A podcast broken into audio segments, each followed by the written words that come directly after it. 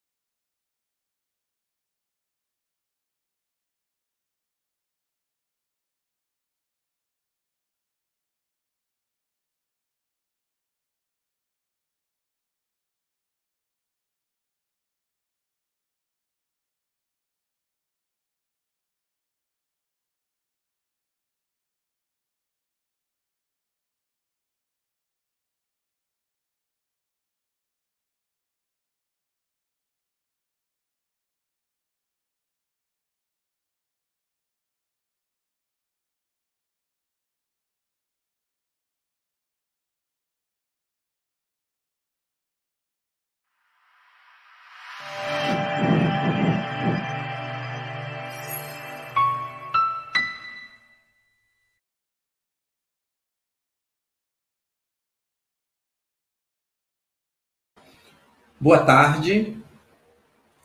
Como estão todos? É, meu nome é Samuel Ribeiro, sou professor do IIPC, Instituto Internacional de Projeciologia e Conscienciologia, e nessa tarde de hoje nós vamos parar para discutir um assunto é, muito interessante que tem a ver com a nossa realidade, digo assim, uma realidade é, extrafísica, né? De uma realidade extrafísica ou realidade intrafísica? Aí o que é que é intrafísico? Uma realidade física, essa realidade nossa do dia a dia. E extrafísica é aquela realidade que todos chamam de fora do corpo, né? uma outra dimensão. Então, é, vamos mostrar aqui e procurar entender o porquê, muitas vezes, da, de, de termos algumas relações, por exemplo, com ambientes, pessoas, objetos, e após isso a gente ter algum tipo de repercussão algum tipo de sentimento positivo, algum tipo de sentimento negativo, tá? E aí vai a pergunta: quantas vezes você aí entrou no ambiente, manteve contato com uma pessoa, manteve contato com o ambiente e principalmente um objeto e sentiu depois uma certa repercussão? Uma tristeza, uma dor de cabeça, não é uma angústia, ou até mesmo uma, uma situação, uma repercussão positiva, uma alegria, e de repente começar a vir à sua mente imagens de situações e fatos de pessoas, de situações e contextos do passado ou do presente, ou até mesmo do futuro, de uma coisa que não aconteceu ainda, pelo simples contato com aquele ambiente ou aquele objeto. Então, por exemplo, num contato que você tem com uma obra de arte, você está lá no museu, olhou para aquele quadro e de repente no ato de se conectar com aquele quadro, você começa a sentir e ler, fazer uma leitura de situações, tem até imagens dentro da sua cabeça de, de contextos que não são desse momento presente, de que ocorreram há muito tempo atrás, tá? Num outro século, por exemplo. Ou mesmo colocar a situação de pessoas que usam, fazem rastreamento, né? E buscam localizar pessoas através do contato com roupas, objetos, não é, é pessoais daquela pessoa, e tenta achar ou localizar aquela pessoa no lugar onde ela esteja. Então, assim, essa localização remete à distância. A distância remete à medida. Então, essa medida que a gente está falando aí remete a um fenômeno que a gente vai discutir aqui chamado de psicometria. A psicometria, que vem de medida metros ou psique alma, e é a medida da alma. Como é que nós podemos fazer a leitura da alma ou medir a localização daquele objeto? Daquele objeto, não. Daquela pessoa, através simplesmente do contato com as energias da pessoa que já um dia manteve conexão com aquele objeto. Uma caneta, um carro, uma casa, uma camisa. Então, hoje aqui nós vamos discutir isso de uma forma aberta. Gostaria que vocês pudessem é, participar, fazer perguntas, né? Sejam bem-vindos a essa live. Repetindo, meu nome é Samuel Ribeiro. E quero, antes de aprofundar o assunto, perguntar a vocês: vocês acham que energia, os objetos podem conter energias? E que essas energias, de alguma forma, podem interferir, influenciar no nosso modo de pensar, no nosso modo de sentir, nas nossas emoções, ou até no nosso modo de agir e na tomada das decisões nossas do dia a dia? Para continuar, vamos chamar o nosso operacional. Hoje aqui nós temos Jacira, que estará aqui nos dando apoio, temos o João, e a Jacira vai estar aqui é, nos ajudando com a elaboração das perguntas, tá? Que vai fazer uma interface, principalmente é, essa live está sendo transmitida pelo Face, está sendo transmitida pelo YouTube, principalmente. E quem está no WhatsApp pode fazer perguntas pelo nosso canal, tá? Pelo WhatsApp, e aí a Jacira aí vai fazer uma interface transmitindo todo esse material aqui para a gente, tá? Procure participar o máximo que vocês puderem. Boa tarde, Jacira, tudo bem? Boa tarde, professor. É um prazer estar aqui, sejam bem-vindos todos. É, nessa tarde, nós precisamos, nós gostaríamos que vocês interagissem bastante conosco, que colocassem as suas perguntas aí no chat, no WhatsApp e no Facebook do, do IPC, porque a gente quer discutir, quer conversar, o professor Samuel precisa disso para interagir e para melhor compreensão desse tema que é tão importante tão interessante. Obrigada, professor. Obrigado. Seja bem-vinda aí, tá? Então, pessoal, é, a psicometria, na realidade, é um modo de que uma pessoa tem uma forma, um fenômeno pelo qual uma pessoa busca realizar a leitura de um objeto, tá? Ou um ambiente ou uma pessoa. Mas aqui, hoje, nessa live, nós vamos focar bem na questão do objeto. Mas antes, nós vamos falar de outras situações relativas a pessoas e ambientes, que na realidade a psicometria, a psicometria não está restrita à leitura de um objeto, é das energias de um objeto, de uma pessoa, de um ambiente, para a gente poder saber qual é o, quem é o dono daquela, daquele material, de quem foi aquilo, de que época é aquilo. Então, é, para a gente entender isso, a gente vai ter que analisar um pouco todo o assunto que vai ser colocado aqui num, num paradigma diferenciado, tá? Esse paradigma nos leva a considerar o princípio da descrença. Então, assim, a gente diz: olha, tudo que eu disser aqui para vocês, não acredite em nada. Tenha suas vivências pessoais. Experimente. Então, assim, a experiência é, o, é uma situação que a gente vai considerar dentro do ponto de vista da gente é, não ir assim só no achismo. Então, buscar fazer auto-pesquisa inicialmente também nos remete a questionar, fazer crítica daquilo que a gente está pensando, sentindo, vendo, para não entrar no universo meio que da, da imaginação, da, de, da alteração da percepção e da distorção da percepção. Então, vamos buscar os fatos, combinando essa sequência de eventos e fenômenos que a gente vai ter, tá bom? Então, assim, gente, como é que a gente vai entender essa questão da, de poder identificar pessoas à distância, ler as energias das pessoas à distância, através da leitura da conexão com um determinado objeto? Então, por exemplo, a gente tem aqui uma caneta, tá? Uma, um marcador. Esse marcador, digamos que tenha sido de uma pessoa que eu não conheço, e aí eu, sem querer, peguei emprestado, e aí essa pessoa não pegou, não, não veio pegar essa, isso aqui e está lá num determinado lugar. E de repente, é, eu coloco ele na minha mesa. E aí, é, algumas horas depois, eu começo a, perceber, a perceber que depois de ter colocado esse objeto na mesa, o meu estado de, de humor se alterou. As minhas emoções também estão alteradas. Eu me sinto, estou mais ansioso, é, eu estou começando a ter pensamentos recorrentes que não são parte da minha cadeia de pensamentos normais. E de repente, quando eu fui, vou perceber, né, se eu começar a usar uma técnica chamada técnica da psicometria, eu posso, por exemplo, olhar para essa caneta e dizer: olha, depois do momento que essa caneta foi colocada aqui, eu comecei a ter, de alguma forma, me sentir as energias alteradas. E alteradas no sentido de afetar o meu corpo físico, ter dor de cabeça, sentir cansaço, sentir irritação. Eu estou falando isso, gente, dentro do lado do processo patológico, tá? Mas é, a gente coloca isso também dentro do processo rígido, que a psicometria é um fenômeno neutro natural que nos leva aos dois caminhos, tanto o rígido como o patológico. Como o, o, ideal é a gente tentar buscar entender e fazer a leitura de, dos ambientes, de todos os ambientes, de todos os objetos, de tudo que a gente mantém contato no dia a dia. Por que, que eu estou falando isso?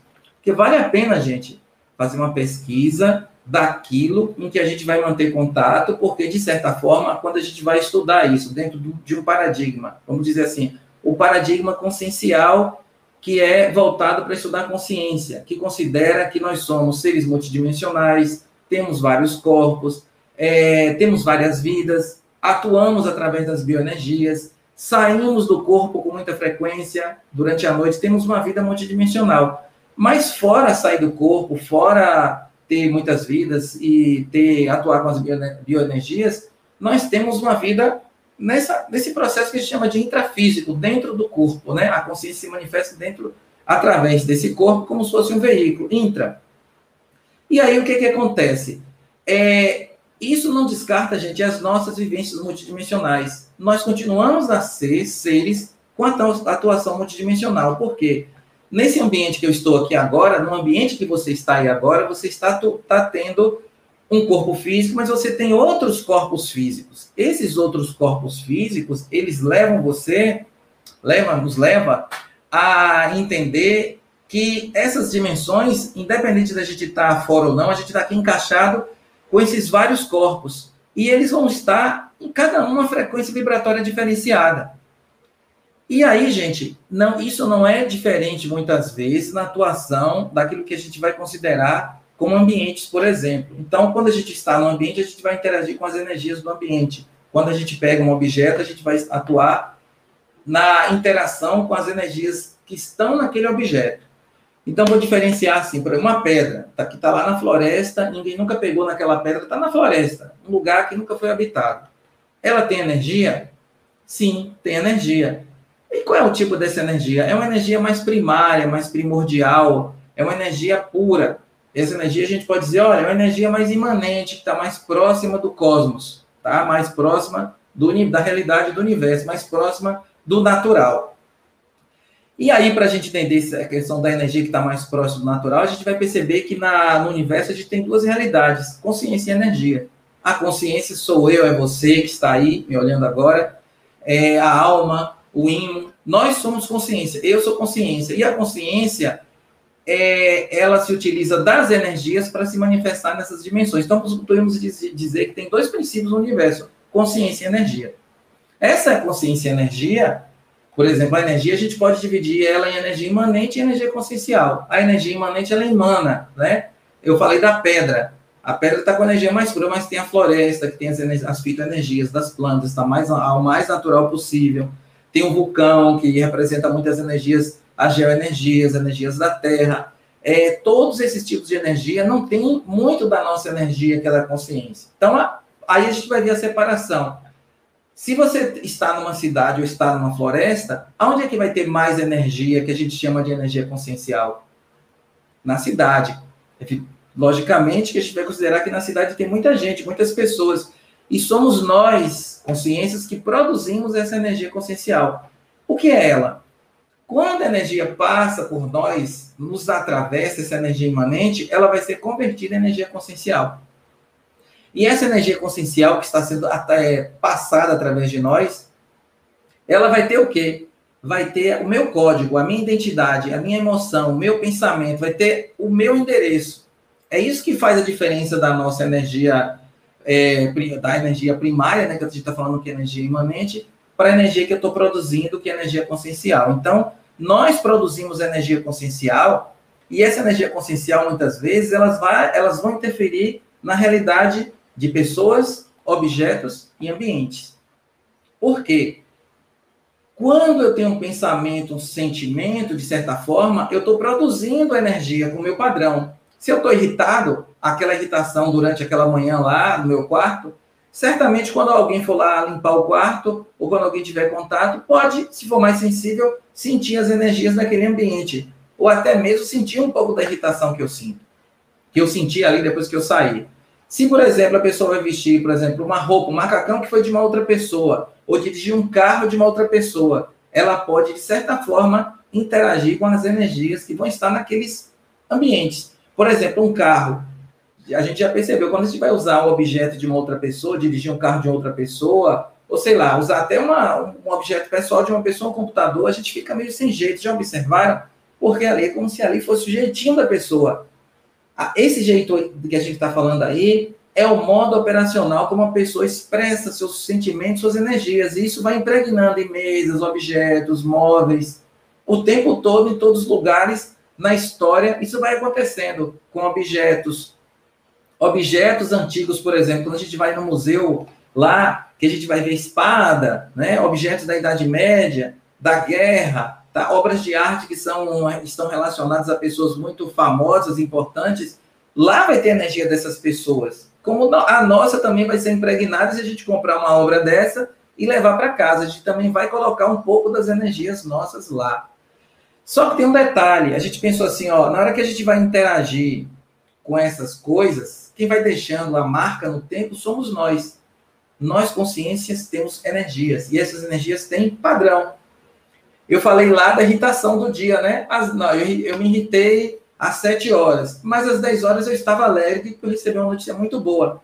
E aí, naquele momento de alegria, eu, né, digamos, expeli, joguei, exteriorizei energias para aquele ambiente, naquele, naquela fração de hora. Então, vai ter um pouquinho de energia de irritação, vai ter um pouquinho de padrão de energia nisso, mas também vai ter lá alegria, vai ter lá positividade de um projeto inacabado que eu realizei ali naquele momento. Mas aí a pergunta, qual é o padrão da energia que prevalece em mim e em você? E aí vai outra pergunta. Para a gente entender como a gente sente as nossas energias, ou até mesmo para aprender a fazer leitura energética de ambientes, objetos e pessoas, nós vamos, de certa forma, ter inicialmente que aprender a fazer a leitura das nossas próprias energias, entender como é que funcionam os nossos pensamentos, os nossos sentimentos, de certa forma, é, para averiguar como isso influencia na, nas nossas vidas. Então, por exemplo, a gente tem um processo que a gente diz assim, olha, pensamento, sentimento e energia se monta aquilo que a gente chama de pensene. O pensene ele vai ser dis, dis, é, disperso ao longo da nossa vida, ao longo da nossa história, ao longo da história da humanidade. São chamados de rastros, pegadas, que vão sendo deixadas no tempo. Então, por exemplo, eu falei lá do castelo, né, que a pessoa deixou lá a energia do carro antigo que está lá na oficina, no ferro velho. Mesmo ele lá no ferro velho, ele tem lá um padrão de energia daquelas pessoas que ocuparam aquele carro lá naquele tempo. Mas qual é o padrão que é primordial, que influencia mais naquele carro que está lá no ferro velho, por exemplo? Às vezes, gente, foi aquele último evento que ocorreu, um acidente que ocorreu naquele carro que está lá no ferro velho. Lá tem outras energias, tem energia de amor, tem energia de compaixão, tem energia de emoção, tem energia, tem todos os tipos, tem energia de, tem energia de amor, de compaixão, de alegria, tá? Tem todos os eventos, mas o fato do acidente ali, como sendo o último fato, ele pode ter demarcado e ter carimbado um estigma naquele material, naquele carro, naqueles, naquelas, nas peças daquele carro, daquela oficina. Então, muitas vezes a pessoa vai comprar uma peça para recalchutar seu carro que você tem a partir de um, um veículo desse tipo, e ele está levando também uma parte da história da energia daquele ambiente, daquela situação que ocorreu. E às vezes ele coloca no seu carro aquela peça, e aí, digamos, aquela peça começa a prejudicar um pouco a história do carro dele dali para frente. Começa a dar mais defeitos, começa a ter problemas que não são achados, solucionados, pequenos acidentes eh, que podem ocorrer, digamos, com aquele carro. A pessoa nunca bateu o carro, mas pode ter pequenas colisões. Tá? Muitas vezes isso está relacionado àquilo que a gente chama de repercussões energéticas do, do, da situação que está ligada à peça do carro. Então, já imaginaram, já observaram que a gente pode ter muita poluição energética a partir da conexão com objetos e que esses objetos podem carregar muita energia, às vezes que vão influenciar, inclusive, no nosso modo operacional de agir, de pensar. Então, a ideia aqui de falar dos pensenes é para a gente entender o seguinte: a gente precisa categorizar, muitas vezes, a leitura, através da leitura, dos ambientes, dos objetos, das pessoas, para a gente entender o que tá, o que é diferente daquilo que a gente sente, para a gente também poder dizer, olha, isso não é positivo, isso não é sadio, ou isso é patológico, isso é negativo, ou ah, isso aqui vai me ajudar, por exemplo, a tomar a decisão de comprar um apartamento, porque as energias estão aqui mais rígidas, mais saudáveis, ou não. Então, tudo isso, gente, nos leva a pensar de uma forma diferente, ampliar a nossa percepção, ampliar a nossa inteligência, usando aquilo que a gente chama de parapercepções. Então, as nossas parapercepções vão contar com a ampliação do poder de percepção desse corpo físico e dos outros corpos que a gente colocou aí há pouco, que são os outros veículos de manifestação da consciência, que é o corpo energético, que é o energossoma, que é o corpo emocional, psicossoma, é de natureza dos nossos sentimentos, e o corpo mental, que é o corpo da razão, da lógica, do discernimento, que é chamado de mental soma. Então, relembrando aqui, os nossos veículos aqui, cada um deles tem justamente uma frequência vibracional, uma frequência vibratória, que de alguma forma troca informação sem mesmo a gente se dar conta, tá bom? Então, é, quero chamar aí a Jacira, já inicialmente, para saber se tem alguma pergunta, para deixar que vocês fiquem à vontade, para deixar o máximo possível é o tempo para vocês irem perguntando e a gente vai fazendo essa live aqui através da manifestação de vocês. Jacira, alguma pergunta? Temos pergunta sim, professor. É, Reinaldo Pedreira, ele pergunta, ele diz, né, que de acordo com a física, Einstein define que energia é igual a massa vezes velocidade da luz ao quadrado.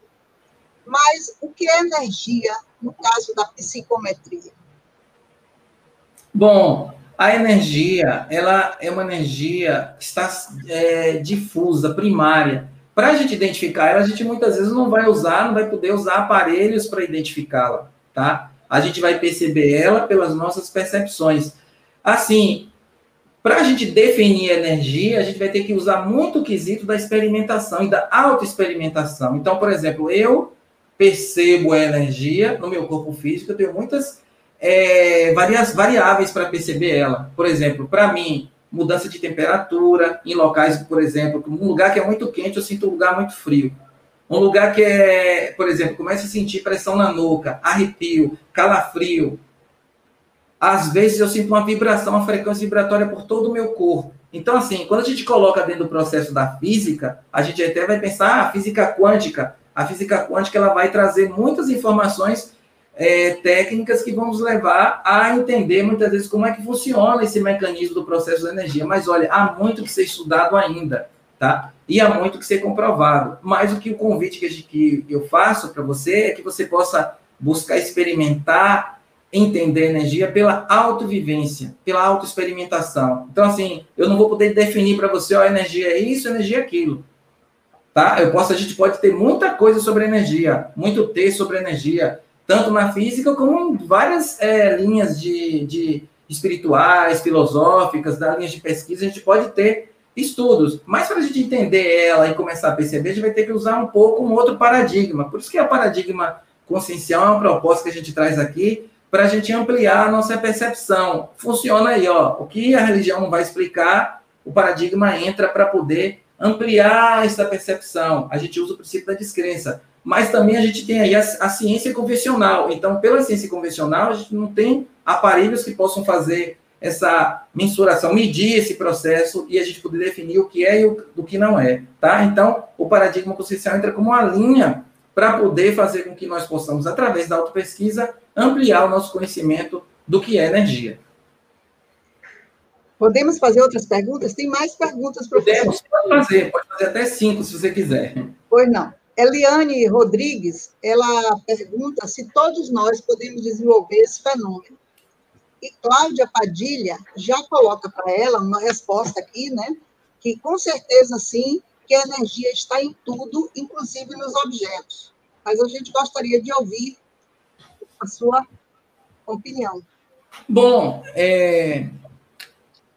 a energia está em tudo realmente, está em todos os objetos, está dentro e fora da gente. Mas quando está dentro da gente, ela se transforma em energia consciencial. É, repete um pouco a primeira pergunta aí, Jacira. Todos nós podemos desenvolver esse fenômeno, se sim, como? Certo, sim, claro. Então a proposta é que a conscienciologia e a projeciologia traz, que a projeciologia vai tratar do estudo das projeções. Então, a psicometria, na realidade, é uma projeção também, uma forma da gente projetar as nossas energias. Então, por exemplo, existem técnicas para que a gente pode, possa utilizar para fazer um exercício, um treinamento para a gente poder aprender a fazer leitura dos objetos. Vou dar um simples exemplo aqui interessante.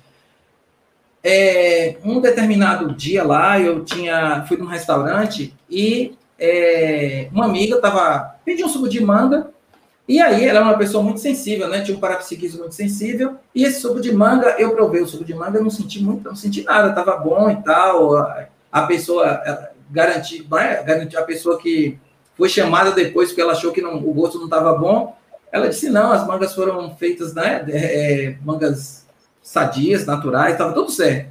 E ela sentiu automaticamente, ela nem bebeu o suco antes, e ela sentiu que uma coisa ruim no suco. E ela acabou bebendo o suco. Depois, ela passou mal durante a noite, por conta justamente dela, dela é, ter um nível de percepção em relação àquela, àquela bebida, né? Ela tomou o suco, mas na realidade aquilo podia ser que uma indução, podia ser uma autossugestão, claro, podia. Por isso que a gente tem que fazer, é, colocar um processo da pesquisa para entender isso um pouco de uma forma mais clara. Mas, de certa forma, eu não senti nada.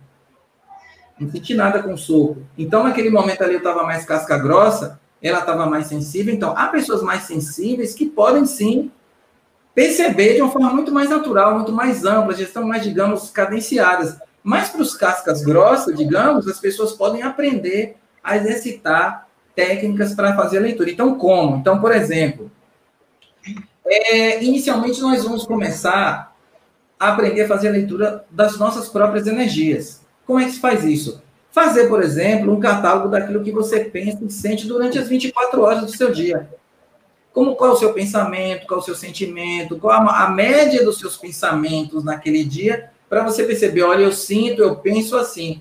Você se dá conta muitas vezes de que tem horas que você diz assim, olha, esse pensamento não é meu, não pensei dessa forma.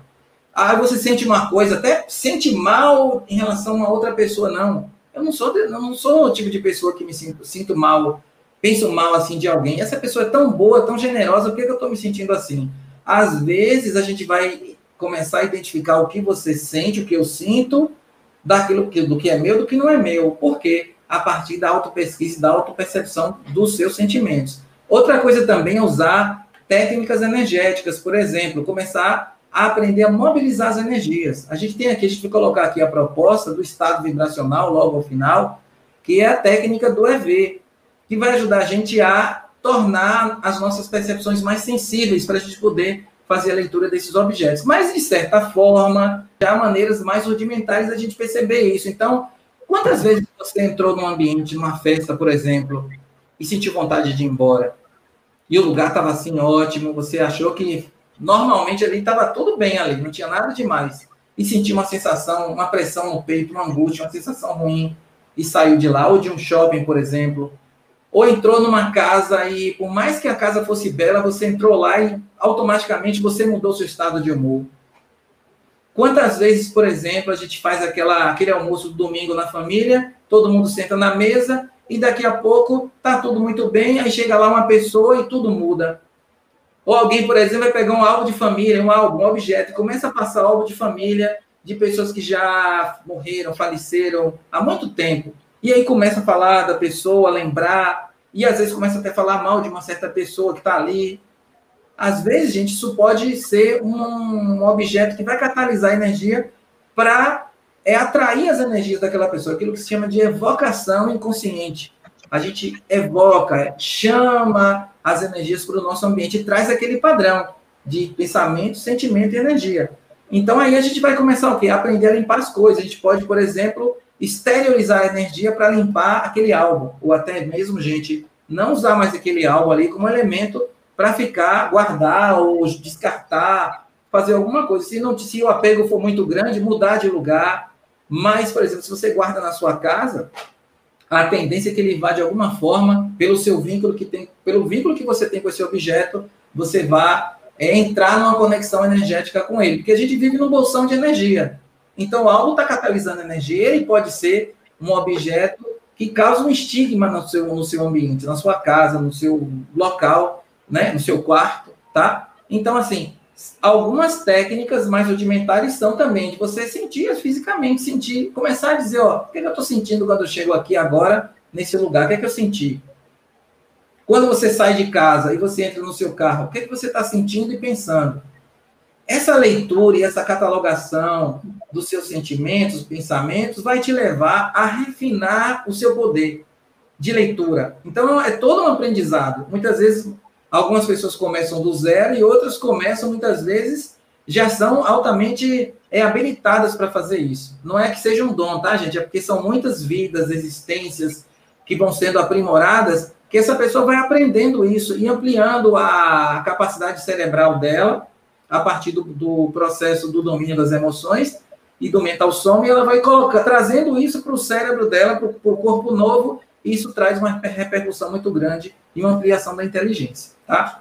Mais outra, mais outra, Jacira. É, antes, professor, eu gostaria de convidar os, os participantes, né, para acessarem aqui o QR Code, colocando que a gente, esse é o QR Code do próximo curso de projeção consciente online, que é o último curso do ano que o IPC vai realizar, que começa na quarta-feira, dia 4 de novembro. É um curso que ocorrerá segunda, quarta e sexta, às 19h30.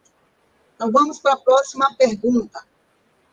Se a gente, Gislaine, coloca essa pergunta. Se a gente exteriorizar boas energias dentro do carro de uma pessoa, na intenção de proteção, vai funcionar? Tem outra. Bom, tá, vou logo responder essa. Você primeiro tem que ver se você está na condição de exteriorizar energia para aquele lugar. Porque às vezes você tem que perguntar: será que eu vou bancar, exteriorizar energia para esse lugar, para esse carro? Vamos colocar assim um exemplo. Digamos que esse carro tem uma energia tão patológica, tão patológica, que o fato de você exteriorizar energia boa, você está utilizando a sua boa intenção para o carro, isso de alguma forma vai, você vai se conectar, a sua energia vai chegar lá. Mas em que medida, no momento que você exterioriza energia, você não está criando aquilo que se chama de rapó, que é uma conexão da sua energia com aquela. Então você vai embora, sai do carro, vai para casa e você leva consigo toda aquela carga patológica de energia. Ok. Quando você começa a se habilitar, a exercitar mais isso, você pode chegar ao ponto de fazer, esterilizar energia para aquele carro lá, para aquele lugar. E você faz aquilo que se chama de desassimilação simpática, que é o evento de você circular a energia pelo corpo e fazer aquilo que se chama de, de, de desassimilação e você vai fazer uma higienização do seu corpo. Mas muitas vezes o que acontece? Muitas pessoas não sabem desassimilar. E aí leva consigo aquela, aquela patologia. Leva a carga da energia com ela. Então, por exemplo, naquele carro, vou dar um exemplo: o casal de namorados brigou ali, foi uma coisa muito feia, e eles se separaram depois. Aí você leva exteriorizou energia, boa intenção, tá certo, levou a carga para casa, não desassimilou, foi para casa de repente, quando você chegou em casa, seu marido lá está te esperando, ou sua esposa, e aí começa a ter eventos de discussão, de briga lá automaticamente. Se você começar a buscar, puxar o liame, a linha do processo, você vai entender, nossa, eu nunca briguei com minha esposa, nem com meu marido, nem com minha dupla assim, uma, uma coisa tão boba, essa briga. Aí você pergunta, onde foi que começou? Ah, eu esterilizei energia lá naquele carro. Aí você, digamos, você pode dizer, onde quem foi esse carro? Se você puder fazer isso. Ah, esse carro foi de fulano. Ah, foi de fulano. Aquele... Ah, eles brigavam muito, era um casal que tinha muitos problemas e tal. E, inclusive, terminaram o namoro naquele carro. Eu estou dando esses exemplos assim, gente, que devem acontecer muitos, mas é só para poder é, mostrar de forma didática como é que pode funcionar isso, tá? Então, desassimilar energia na conexão que a gente tem com um objeto é aquilo que vai ser diferencial. Então, você pode realmente fazer isso, então você vai medir a sua condição no momento. E você pode começar com pequenas coisas, com seus objetos em casa, na família. Mas o ideal é que você primeiro crie aquilo que se chama de autodomínio energético para começar a disseminar isso. Mas isso, gente, você pode fazer independente, você não precisa de ninguém para fazer isso. Com a técnica, você pode acelerar e exacerbar esse processo, tá? Ok? Então, faça outra pergunta, Jacira. É, Ana Cristina, ela disse que ouviu uma vez que a madeira é a mais sensível dos elementos para absorver energia do local. É, pode repetir, eu não vi. Ela ouviu uma vez que a madeira é o mais sensível dos elementos para absorver energia do local e das pessoas próximas. É verdade? Ela pergunta se isso é verdade. Ó, oh, então vamos usar o princípio da descrença, tá? Eu não sei se é verdade, mas eu posso vamos usar a lógica aqui. A energia, porque a gente pensa assim, ah, bater na madeira, por exemplo, é um processo para isolar energia. Muitas vezes, eu não estou dizendo que é o caso disso que a gente está falando. A madeira isola energia elétrica, por exemplo, que ela vai isolar energia se você por pensar que você pode pegar uma escrivaninha do século passado lá, toda em madeira, e que ela traz uma carga pesada de energia lá, né, de eventos que ocorreram numa situação lá no século passado, você vai pensar, bom, aquela madeira em si deveria ter isolar mais energia. Então, na realidade, a gente vai pensar assim, bom, são vários objetos, mas a energia ela penetra por esses objetos. O que muitas vezes vai ser importante nessa condição é a gente ver como é que a energia vai tá atuando naquele ambiente ali. Porque a energia é como água, ou como água, não desculpem, é muito mais do que água, muito mais sutil. Ela vai penetrar em todos os locais, ambientes e, e objetos. Então, não há muitas vezes aquela neutralidade ali, aquele objeto A ou B, para neutralizar aquilo. Tá? Então, assim, é, a gente vai perceber a situação colocando o nosso estudo a partir da nossa percepção das energias, porque a gente tem madeira, tem ferro velho, tem lâmpada, tem tantos ambientes que podem ser de alguma forma, então a gente vai buscar utilizar o princípio da autopesquisa para entender um pouco mais isso, tá? Mas em princípio eu vou dizer assim, olha, não, no primeiro momento a gente não vai dizer que a madeira é isso ou aquilo, então eu não tenho como comprovar, então eu vou considerar que não. E eu vou considerar que todos os objetos são passíveis de ter sobrecarga de energia, tá? Pronto? Mais alguma pergunta? Muito mais perguntas. Estão, ah. estão bem participantes. Certo. É, o Pedro Siqueira, ele pergunta, deixa eu encontrar aqui a pergunta do Pedro, é, como definir psicometria se clarividência viajoura e clarividência se confundem? Tá, isso é uma coisa interessante que você coloca aí, tá? É, na realidade, os fenômenos, todos os fenômenos, eles têm uma fronteira muito é, simples, né? É, entre um e outro. Às vezes a gente não consegue muito diferenciar um fenômeno de outro. Por quê? Por exemplo, quando a pessoa vai atuar com a psicometria, né? A gente tem aqui, depois vocês vão ver aí, tem a pergunta na frente, vocês vão ver. A pessoa interage aqui com o relógio. Essa senhora interagiu com o relógio. E aí ela começa automaticamente, quando interagir, pegar, interagir com o relógio, ela tá pegou um relógio de uma pessoa, e aí, ela começa a sentir primeiro. Sentiu uma emoção, uma alegria. Diferente, foi uma alegria diferente. Mas só que antes veio um arrepio. Um arrepio, um arrepio na nuca. Gente, a gente muitas vezes tem muitas vezes essas, esses pequenos fenômenos, que são o corpo mesmo. Mas a pessoa, a gente não liga, um arrepio na nuca, uma pressão, uma dorzinha de cabeça, nada disso, ou uma sensação súbita de alegria. A gente não busca, às vezes, analisar o porquê daquilo repentinamente. Então, de repente, essa senhora pegou o relógio, e aí, no momento que ela pega o relógio, aí ela starta uma imagem. E essa imagem, ela vê à distância uma pessoa andando com relógio.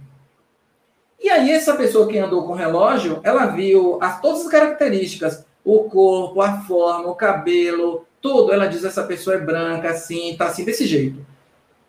Sempre estava de paletó e tal. Aí, ela largou o relógio e entra lá uma pessoa lá que, naquele ambiente, que diz: ah, você está olhando o relógio, é de meu irmão. Aí, seu irmão? Ah, você não, nunca vi seu irmão na vida, não conhecia. Ah, não era, ele não usava muito paletó, não tinha um cabelo assim, não tinha nariz assim e tal. Nossa, como é que você sabe tanta coisa sobre ele, sim? Na realidade, um fenômeno pode desencadear o outro. Então, a, a clarividência viajoura, ela também pode acontecer no momento que o rastreador ele pode pegar um objeto e ele vê uma cena que está acontecendo nesse exato momento. Eu estou vendo que uma pessoa está andando e tal, lá no armazém, assim, assim, e vai fazer uma determinada coisa nesse exato momento. Ele está tendo aí uma clarividência viajoura, mas também está fazendo a psicometria. São dois fenômenos.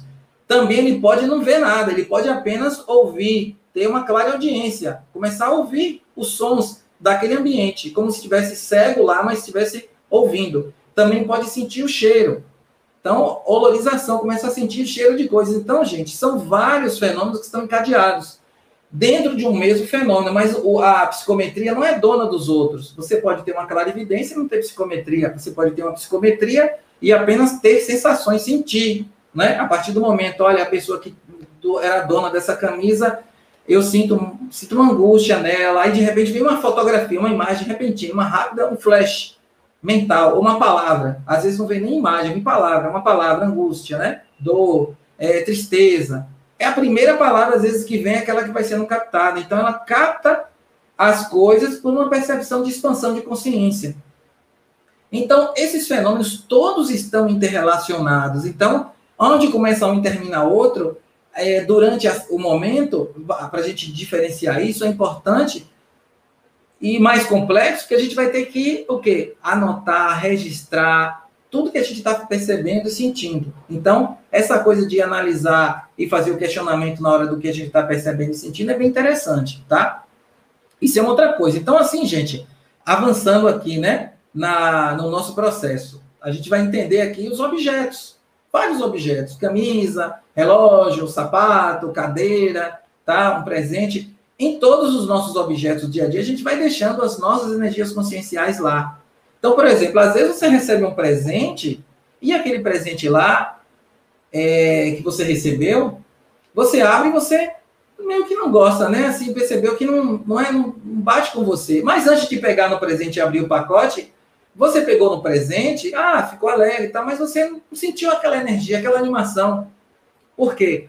Muitas vezes, de forma inconsciente, você já fez a leitura do que o que está ali dentro não é muito, não tem muito a ver com você, mas foi uma leitura tão rápida, súbita e repentina, que você não vê. Isso aí, gente, a gente vai usar o quê? Está usando a intuição, que é um outro fenômeno. Então, são muitos pequenos fenômenos que vão sendo agregados à psicometria que está sendo aí, é, sendo colocada na categoria principal disso que a gente está falando, no processo do objeto. Agora, uma coisa importante da gente entender nesse quesito todo é analisar a questão do, dos bagulhos. Estou colocando aqui o um livro chamado Antibagulhismo Energético Tá? Esse livro aí é escrito pela professora Kátia Aracá, que ele tem, ele traz exemplos, contextos de, de situações que podem ajudar a gente, através de técnicas, a identificar quais são os, aqueles bagulhos que a gente precisa muitas vezes se desvencilhar. Você pode imaginar, por exemplo, que uma camisa que você nunca usou pode ser um bagulho energético? Uma camisa que está lá há cinco anos, bonita, bela, nova, pode virar um bagulho energético. Apesar de ser nova, não quer dizer que o novo não seja um bagulho energético. E também não quer dizer que o velho seja um bagulho energético. A objetos antigos que muitas vezes trazem uma carga de energia muito positiva, muito saudável, muito salutar, mas um objeto novo pode trazer justamente o contrário, uma carga de energia de energia parada, estagnada. Então, qual é o princípio? A energia está lá, gente, parada, estagnada há muitos anos lá no guarda-roupa. Você comprou aquela camisa deixou lá. E aquela energia estagnada, ela pode ser o epicentro, muitas vezes, de uma interferência nas energias do seu ambiente, e isso, de alguma forma, interferir. Você perceber muitas vezes que no seu quarto é um ambiente que você não consegue produzir muito, você não consegue escrever muito, produzir. Geralmente você fica mais preguiçoso lá do que se você ficaria na sala. Tá? Por aí você já começa a descobrir uma forma de você fazer uma avaliação e um inventário de como você interage com o seu quarto, por exemplo. Como é que você se sente dentro do seu quarto, às vezes? É o lugar onde você chora muito, tem muita tristeza, e ou lugar onde você tem muita alegria, realiza muito projeto, realiza as coisas ali, é um lugar que te traz conforto, segurança. Mas muitas vezes vários objetos que vão estar ali são é necessário que a gente faça tenha uma atitude positiva de posicionamento, de descartar os objetos, doar aquelas roupas, as camisas, doar as calças, pegar aquela, aquele computador antigo que você guardou, que é uma relíquia, às vezes você vai descartar, doar para uma instituição para que seja dado um outro sentido, seja colocada ali uma outra energia. Já perceberam o alívio que a gente sente quando a gente faz uma mudança, uma arrumação num ambiente, numa casa, por exemplo, é que a gente transforma até o nosso estado de humor? sente um alívio, não é, Jacira?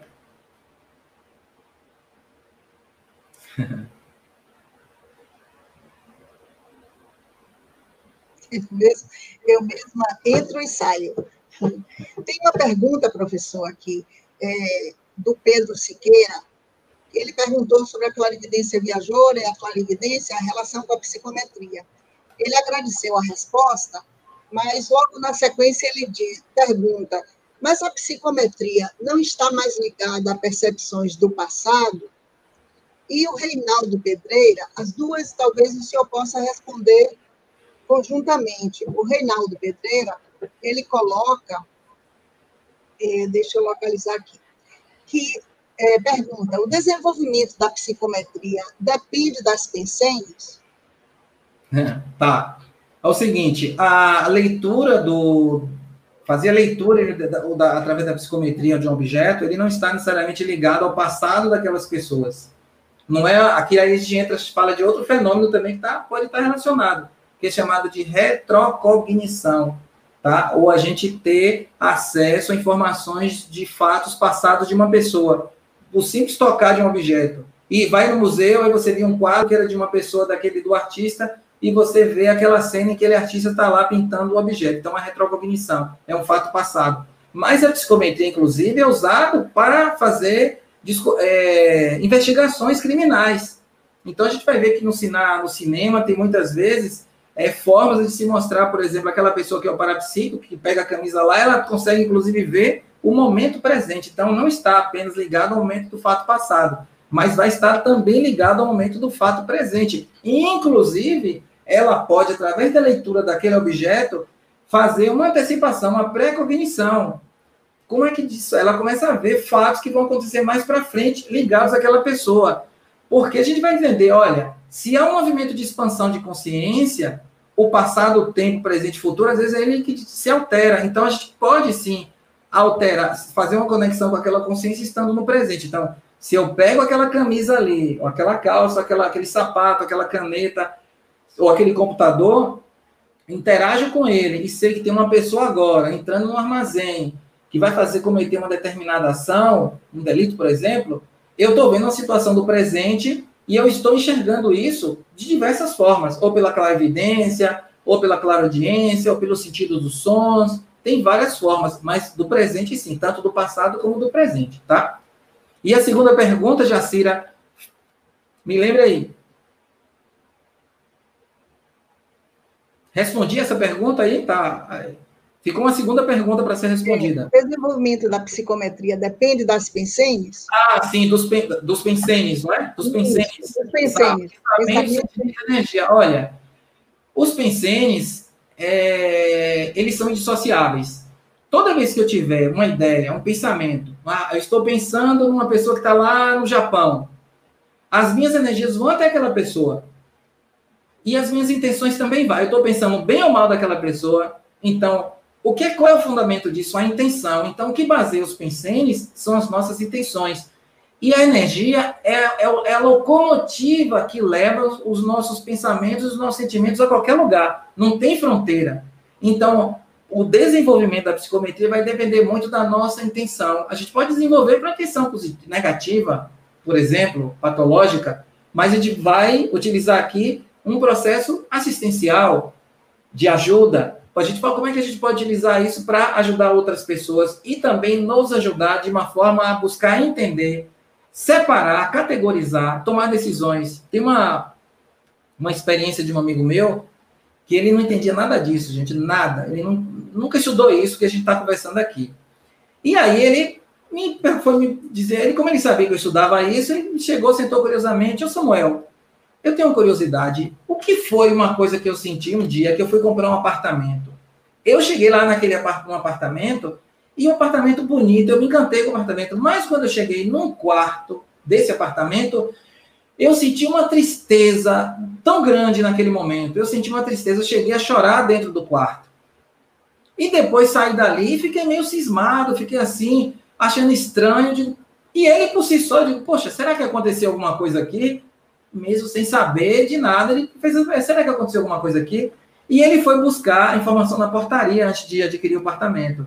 E ele buscou. Geralmente as pessoas não informam muito o que acontece lá para poder a venda ser mais fácil. E realmente a, alguém que estava na portaria disse para ele: não, ocorreu um crime passional ali, naquele quarto, naquela parede lá. E ele disse: por que? Como é que eu senti? Por que, que eu senti isso? Então, as nossas parapercepções, às vezes, quando a gente fala de campo de corpo energético, o corpo energético ele se solta automaticamente. Nem sempre a gente vai dominar uma técnica para isso, a gente está predisposto há uma soltura do nosso corpo energético, do nosso energossoma. E aí isso se amplia e a gente começa a meio que ficar um radar. O nosso radar fica, fica mais ampliado, a gente começa a perceber coisas num nível de sutileza muito maior. Então, quando a gente sai do corpo todas as noites, essa sutileza vai ficar muito mais ampla, a gente vai aumentar muito mais isso. Então, a gente vê uma pessoa que sai do corpo, vai ter a condição de ampliar o processo da psicometria. Isso fica muito mais amplo, porque a gente sai da, da condição do espaço, do tempo, da forma. Gente, eu estou falando de, de experiência fora do corpo, projeção consciente, porque a gente sai do corpo todas as noites, só que a gente não lembra, não tem consciência. É chamado de viagem astral, desdobramento, mas essas experiências vão demonstrar a gente que a gente tem uma vida paralela, uma outra vida. E nessa segunda vida que a gente faz, tá? A gente faz muitas coisas motivadas por desejos nossos da vida do dia a dia. E a gente vai entender também que nesse processo, a entender como é que funcionam as nossas energias, usar elas, né? como é que a gente faz, por exemplo? É, a gente, vocês vão ver muitos vídeos na internet, se vocês colocarem lá estado vibracional. Escreva estado vibracional e coloque, você vai encontrar vários vídeos que vão fazer você entender como é que funciona isso. Então, por exemplo, a gente vai usar o EV, o circuito fechado das energias, para ajudar a gente a sutilizar as energias. Então, esse é o primeiro passo. Então, você vai concentrar sua atenção no alto da cabeça e vai sentir a área da sua cabeça. E vai começar a fazer, pela sua vontade, uma condução da sua energia pelos ombros, pelo tronco, até chegar aos pés. Depois, você inverte isso dos pés à cabeça. E pela sua vontade, você vai aumentando a velocidade dessa condução até atingir o máximo da aceleração, que é chamado de EV, estado vibracional. Esse é o movimento. Um segundo movimento, que é o quê? A partir desse processo, a gente dá bem da nossa vontade fazer com que a energia saia do nosso corpo, ela seja exteriorizada. Inclusive, você pode limpar ambientes, ambientes do seu quarto, da sua casa, você pode sair andando pela sua casa, esterilizando energia e buscando fazer rastreamento de objetos que você pode identificar como objetos que são patológicos ou bagulhos energéticos que são dispensáveis e você quer descartar ali no seu ambiente. Olha, mas o estado vibracional funciona com prática, com repetição, tá? Tem técnica, uma técnica repetida. O curso de projeciologia online, quando ele é presencial, fora da pandemia, tá, gente? A gente fazia técnicas, basicamente uma hora de técnicas por dia no campo que a gente instalava lá nas aulas presenciais. Mas o curso de projeciologia online vai ajudar você a entender como é que funciona essa dinâmica de uma forma muito mais apurada, tá? Quem, se, quem tiver interesse em aprofundar mais uso dessas técnicas, para ver como é que ela funciona, tem vários textos na internet que vão poder ajudar isso. Colocar estado vibracional, vídeos que vão ser autoexplicativos, ok? Jacira.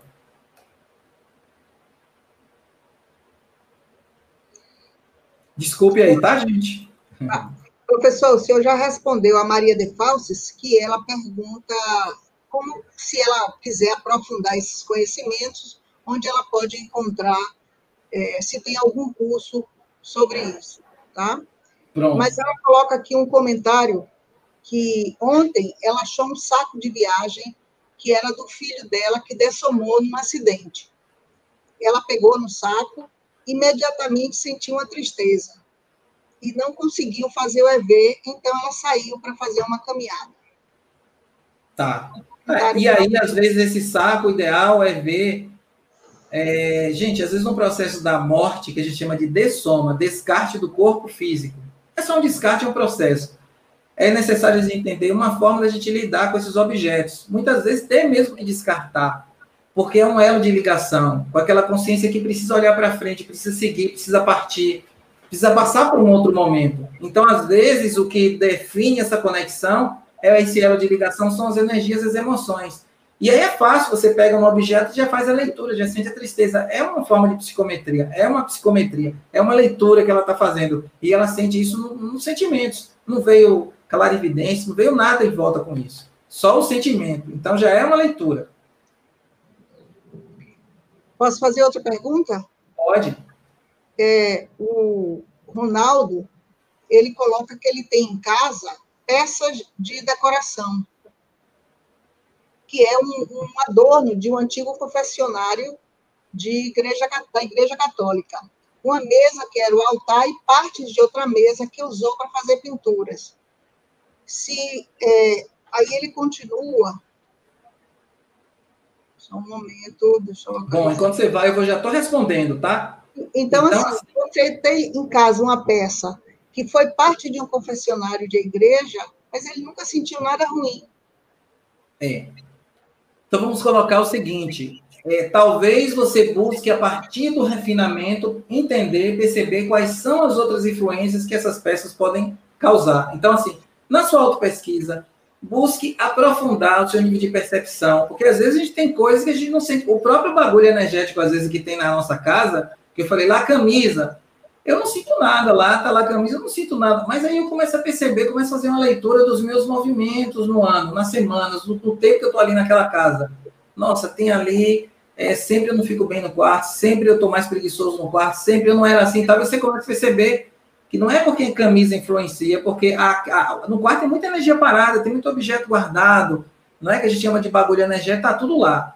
Um exemplo de uma pessoa que tem uma, tinha uma arma guardada embaixo do colchão, por exemplo, em casa, e a pessoa não sabia que tinha uma arma lá guardada, estava na casa de outra pessoa, mas estava no outro quarto, estava lá, numa caixa escondida. Essa pessoa passou a noite toda tendo sonhos de tiroteios, pesadelos, com situações de, de, de eventos de troca de, de guerra, e tal. Aí no outro dia, ela descobriu que havia uma arma embaixo. Então, uma arma é um bagulho energético, uma faca para. É, uma faca que é usada para. Né, uma faca que é mais artística, mais artesanal, ela é usada. É um bagulho energético. Eu não vou dizer que a faca de cozinha é, mas o, o sentido da faca de cozinha é cortar né, elementos em casa, verduras e tal. Mas se ela não for usada para uma outra forma desordenada, ela vira um bagulho energético. Então, arma, faca, agrotóxico, por exemplo. Uma pergunta: você sabe como vem a comida que é produzida na sua mesa? Se tem agrotóxico, já vem com bagulho energético acessado, veneno.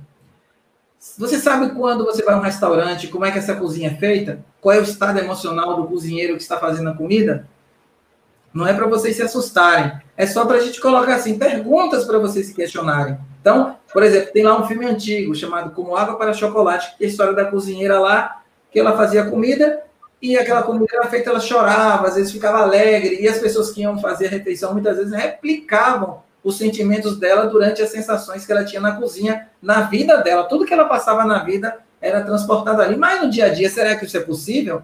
Você comer uma comida contaminada, ou já ter a sua mesma comida um bagulho energético, por mais que que aquela comida seja é, limpa, por mais que aquela comida tenha vindo diretamente da mesa, né, do, do seu quintal para a mesa, mas quando passou pelo cozinheiro, por quem cozinhou, qual era o sentimento daquela pessoa, ou até mesmo você pode transformar aquela comida num bagulho, de que forma?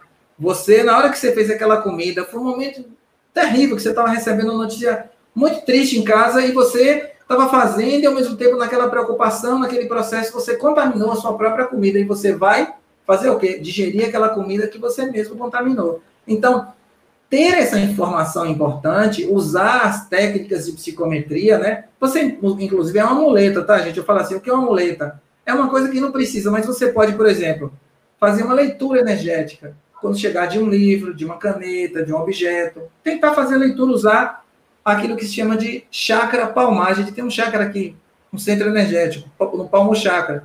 Você pode fazer isso. Você pode, inclusive, usar a imposição das mãos para fazer essa leitura de objetos e poder entender como é com isso. Mas você precisa treinar, repetir, replicar bastante para isso, tá? Podemos, professor, outra pergunta? Podemos, podemos sim. Wagner Facina, ele pergunta: o cristal de quartzo, no caso, é um gerador de energia? Quem é um gerador de energia? Basicamente, somos nós. Ou, ou melhor, um, catalis, um, cata, um catalisador de energia. A energia está em todos, os lugares. Os cristais, tendenciosamente, por estudos, né, podem concentrar energia, concentra lá energia. Só que é o seguinte, o cristal tem energia, mas nós, com a nossa vontade, podemos ter muito mais energia do que um cristal. Como consciência, a gente catalisa muito mais e podemos direcionar a energia. Então, o que, que eu falei que a imposição das mãos é uma muleta, por exemplo? Quando a gente faz o que eu falei, a técnica do estado vibracional, por exemplo, que eu vou dizer assim, ah, a técnica do estado vibracional, a gente circula a energia da cabeça aos pés. Esse ato da gente iniciar o processo, a gente vê, às vezes usa a imaginação, que é uma muleta, então não precisa usar a imaginação. Vai chegar um dia que você vai usar isso automaticamente. As técnicas que a gente usa nos nossos cursos para se projetar ou sair do corpo, na realidade são muletas, muitas vezes, que não vão ser necessárias. Vai chegar um dia que você vai sair do corpo sem precisar utilizar de nada, tá? O cristal carrega energia, mas ele sim ele de alguma forma ele pode até virar um bagulho energético, desde que se ele catalisa energia, pode catalisar as energias patológicas do ambiente, tá? Dá tempo, professor, mais uma pergunta? Tá. É... Poderia fazer duas horas aí, mas infelizmente só temos uma hora, né? Cláudia Padilha, ela pergunta, que tem muito a ver com tudo que o senhor tá estava colocando, mas não teria que limpar as energias densas antes para depois emanar energias positivas para algum local ou objeto? Ó, de objeto vai ser mais tranquilo e fácil. Local, se for o seu local de convivência, joia, mas você vai ter que ver o seguinte: qual é o local que você está pretendendo esterilizar as energias? Nem sempre a gente vai poder bancar, esterilizar as energias naquele determinado local. Então, assim, ah, eu vou fazer a limpeza lá na minha sala do trabalho, que é uma sala fechada. Você pode até fazer, tranquilo, mas de um ambiente muito maior, que está fora do seu controle, é mais complexo. Então, o ideal é você fazer o circuito fechado, que eu falei, o estado vibracional, é, que é o, o EV, né? O estado vibracional que vai ajudar você a bloquear as energias. Então, as energias não chegam até você. Inclusive, o estado vibracional, que é o máximo da aceleração das energias, vai impedir que você muitas vezes entre em conexão com a energia de ambientes, de objetos. Você cria uma defesa, você pode entrar e sair sem se contaminar, sem entrar no processo de intoxicação energética, tá?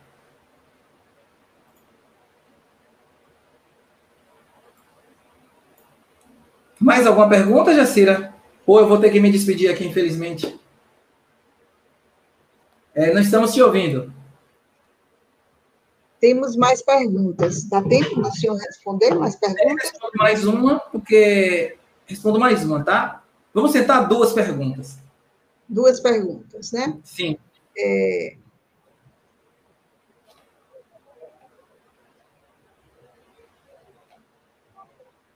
Bom, Eliane Rodrigues, ela. São muitas perguntas, professor. Ela pergunta, tem a ver com, com o que o senhor já falou também, mas eu acho que é importante a gente responder para ela. Então, comprar um objeto de antiguidade e levar para casa é contraindicado? Bom, na realidade, quando aquele objeto antigo está nas suas mãos, ele já passou por muitas pessoas. Então, você pode, por exemplo, eu gosto de acebo, eu vou, compro um livro, e aquele livro foi usado por muitas pessoas. Mas, por exemplo, um livro de filosofia tem uma ideia ali, não é sempre uma ideia ampla, positiva e tal, eu estou pegando aquele livro. Eu posso chegar na livraria, como eu falei, usar as minhas mãos, né? Ou não preciso ficar, porque senão vai dizer, nossa, tá maluco usando as mãos na livraria então, você pode usar simplesmente esterilizar as energias para aquele livro, simples fazer isso, e você vai sentir a energia. O que, é que aquela energia daquele livro te passa, por exemplo? Estou falando de um livro. Mas, por exemplo, um artefato antigo. Se você já vai excluir da lista todos aqueles que são patológicos pela sua natureza. Eu falei de faca, de armas, tudo que você vai ver antigo, objetos antigos que eram usados para fazer prejudicar outras pessoas, eram nocivos. Então, já exclui bastante. Você vai comprar uma cadeira, aí você vai entrar interagir com as energias daquela cadeira. Ok. O que, é que aquela cadeira te passa? A pessoa que desceu com nela morreu doente naquela cadeira? Opa, ó. Você vai querer se dispor a limpar as energias daquela cadeira só para ter aquela cadeira? Ou é ideal você comprar uma outra cadeira nova? Ou o fato de você decorar seu ambiente com aquela cadeira não vai significar muito você ter uma outra cadeira nova? O ideal é que a gente tenha sempre objetos novos na nossa novos, né, dentro daquilo que a gente está buscando. Quando a gente vai buscar objetos já utilizados, antigos, com reuso, a gente sim vai ter o trabalho de limpar. Se houver essa predisposição, ok, todo mundo fica à vontade para fazer, mas há objetos, gente, que, pela natureza deles, que ficam pra, impraticáveis, porque a essência deles já traz isso. Por exemplo, um cinzeiro, lá, que, você, que a pessoa comprou lá, num antiquário lá em Paris, seja lá onde, onde na Europa, comprou, trouxe para casa e colocou em casa, mas era usado lá há muito tempo, antigo, no século passado. Então, olha só, o cigarro, não é? ele puxa muita coisa das emoções, a pessoa está ali e tal. Aquele cinzeiro vai ter os holopensenos ali, e ele pode estar tá tão carregado, tão denso, que ele pode ser um objeto de conexão, e vai ser meio complicado você. Então, o ideal é você jogar fora, jogar no mar, descartar, incinerar, queimar, nem dá outra pessoa, inclusive, para não levar o bagulho para outra pessoa. É, infelizmente, nós passamos do nosso tempo. Tem mais duas perguntas, mas o senhor pode, o professor pode responder logo na sequência, assim que terminar a live. Pode ser? Tá. Pode ser, sim. É, eu gostaria só de convidar aos participantes, para quem não se inscreveu ainda no IPC, para que conheça todos os eventos que o IPC realiza, se inscreva no cadastro.ipc.org. Né? E também divulgar que nós vamos ter o sexto Congresso Internacional de Projeciologia, de 13 a 15 de novembro. Vamos ter palestrantes e conferencistas nacionais e internacionais. Para quem quer estudar e conhecer mais, aprofundar sobre o fenômeno da projeção, né? É, pode se inscrever e participar desse congresso, que é uma oportunidade única. Obrigada, professor, obrigada a todos. Já vou aproveitar para me despedir e agradecer pela interação e participação de todos. A pergunta, você tinha uma pergunta aí para fazer, não? Para terminar com a pergunta? Ou perguntas. O senhor vai responder agora ou responder depois? É, infelizmente não vai poder responder mais. Eu convido a todos que queiram responder na descrição do vídeo lá no YouTube, vocês podem fazer, que eu teria um imenso prazer de responder pessoalmente a pergunta de vocês, tá? Não tem problema. A quantidade que vocês quiserem fazer, pelo tempo que quiserem, eu estarei respondendo, tá? E quero agradecer a vocês todos, é, a atenção de vocês nessa live, tá? Convidando para outras. A gente vai ter uma live no final do mês de, no... Desse... do mês de novembro que vai ser uma pauta aberta só para responder perguntas, tá? É um trabalho novo dentro das lives que está sendo produzidas pelo IPC. E essa live vai ser aqui, vai ser uma live que eu mesmo vou estar aqui com outro professor. Eu não sei se é 30 de novembro ou 29 de novembro, depois a gente vai confirmar e vamos enviar para vocês o, o material, tá bom? Agradeço a vocês, uma boa tarde e muito obrigado.